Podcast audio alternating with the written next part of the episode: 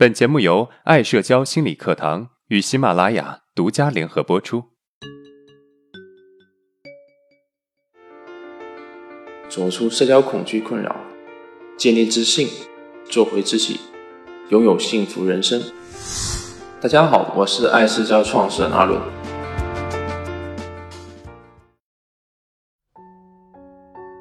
我们今天来聊一聊社交中的孕妇效应。孕妇效应是当你怀孕的时候，你容易看到大马路上都是怀孕的人；当你开着奔驰的时候，你就容易发现大马路上开的都是奔驰的汽车。简单一点，用一句话来概括，那就是我们很容易关注到自己在意的事情在我们身边发生。那么，这个效应在社交上是否同样适用呢？你是否发生过一种事情？你觉得自己害怕在社交的时候紧张，你也很容易发现别人在社交的时候紧张。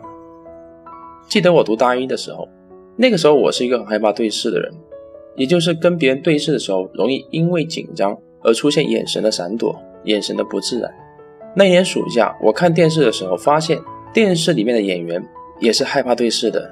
也是容易紧张不自然的，似乎我能够看到对方心里的紧张不自然。只要对方在社交过程中有一点点的紧张不自然，我就能够去发现，觉得对方在表演的时候肯定是紧张害怕的。其实这也是孕妇效应的一种表现。社交恐惧有一种症状叫做余光恐惧，也就是觉得自己余光范围内的人都会被自己影响到，会让别人觉得难受。甚至啊，让别人也产生类似的问题，这种余光恐惧就能够将孕妇效应表达的淋漓尽致。有一次在分享会上面，有一个网友提出了一个问题：我觉得我有余光恐惧，我的余光恐惧已经影响到我的同桌了，而这也是孕妇效应的一种表现。当时我问了他一个问题：你觉得你的余光恐惧影响到了他？那对方有什么具体的表现吗？他说有啊。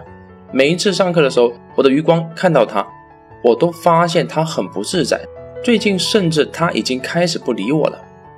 也许听到这边有余光恐惧的人，已经开始产生共鸣了，觉得对对对，我就是这样的。既然有人认同，肯定啊也有人反对。那么到底别人是否真的被影响了？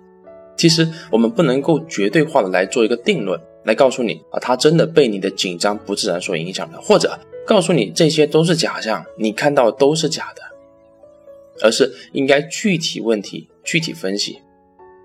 那么接下来我们来一步一步的分析，到底孕妇效应是怎么让我们容易看到别人的紧张不自然的？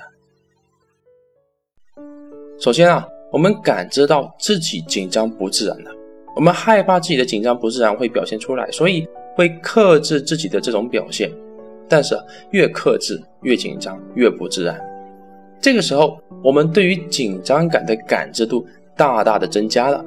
我们可以打个比方啊，孕妇因为怀孕了，所以开始在意自己的肚子，对于怀孕这个事情的感知度大大的增加。增加之后呢，我们就容易把更多的注意力放在观察别人的肚子是否怀孕上面。又因为我们的注意力是有限的，所以当我们花更多的注意力放在关注别人是否怀孕上面。发现孕妇就容易记住，对于一些不怀孕的人，感知度会大大减少，没有太多的记忆，就造成了一种好像很多人怀孕的假象。同样的道理，当我们对于紧张的感知度大大增加之后，我们就更加能够感知别人紧张，甚至别人可能都没有紧张，只是没有那么放松，我们都容易觉得他是紧张的。当我们对紧张感的感知力变强了。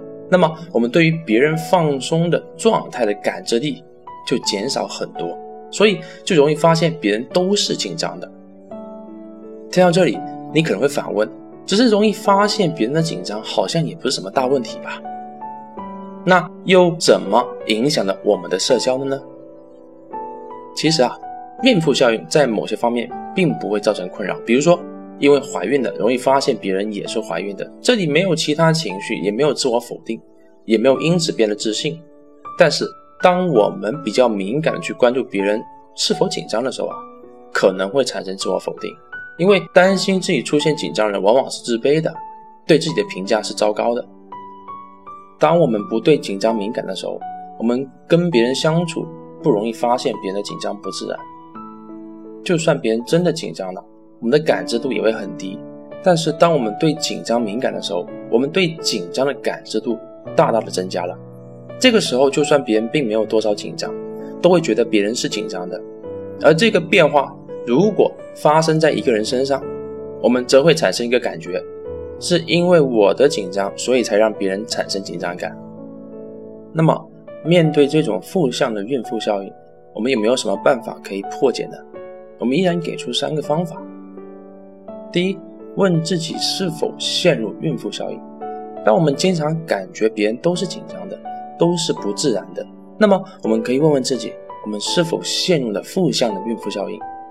我们可以发现啊，自己确实陷入孕妇效应了。可能这个时候我们没有办法马上走出孕妇效应，但是至少我们可以知道，别人的紧张并没有我们感觉到的那么夸张，这里面是有夸大成分在的。第二，不要跟孕妇效应做斗争。当我们发现自己陷入的孕妇效应，不要尝试跟这个效应做斗争，极力的想要摆脱这个现状，而是应该把更多的精力和注意力放在现实生活中你应该做的事情。行动才是我们活着的根本，孕妇效应也会不攻自破，紧张感自然也会慢慢消失。第三，学会用正向孕妇效应来缓解负向孕妇效应。当我们陷入一种孕妇效应的时候，其实是因为我们对一件事情的过度关注。那么，我们可以尝试对其他事情的关注来取代不愿意关注的事情。比如，当我们花太多的时间去关注情感问题的时候，可以试着调整自己去慢慢关注工作的事情，达到缓解对情感问题的关注度。那么，我们来回顾一下今天的内容。第一，我们容易因为对一件事情的过度关注而陷入孕妇效应。第二，一般的孕妇效应对我们影响不大，但是负向的孕妇效应则容易让我们产生糟糕的情绪。第三，缓解负向孕妇效应可以用三个小方法来解决：第一，问自己是否陷入孕妇效应；第二，不要跟孕妇效应做斗争；第三，用正向。孕妇效应来缓解负向孕妇效应。如果今天的内容对你有帮助，那么欢迎订阅我们的专辑，也可以分享给有需要的朋友。好，今天的内容就到这了。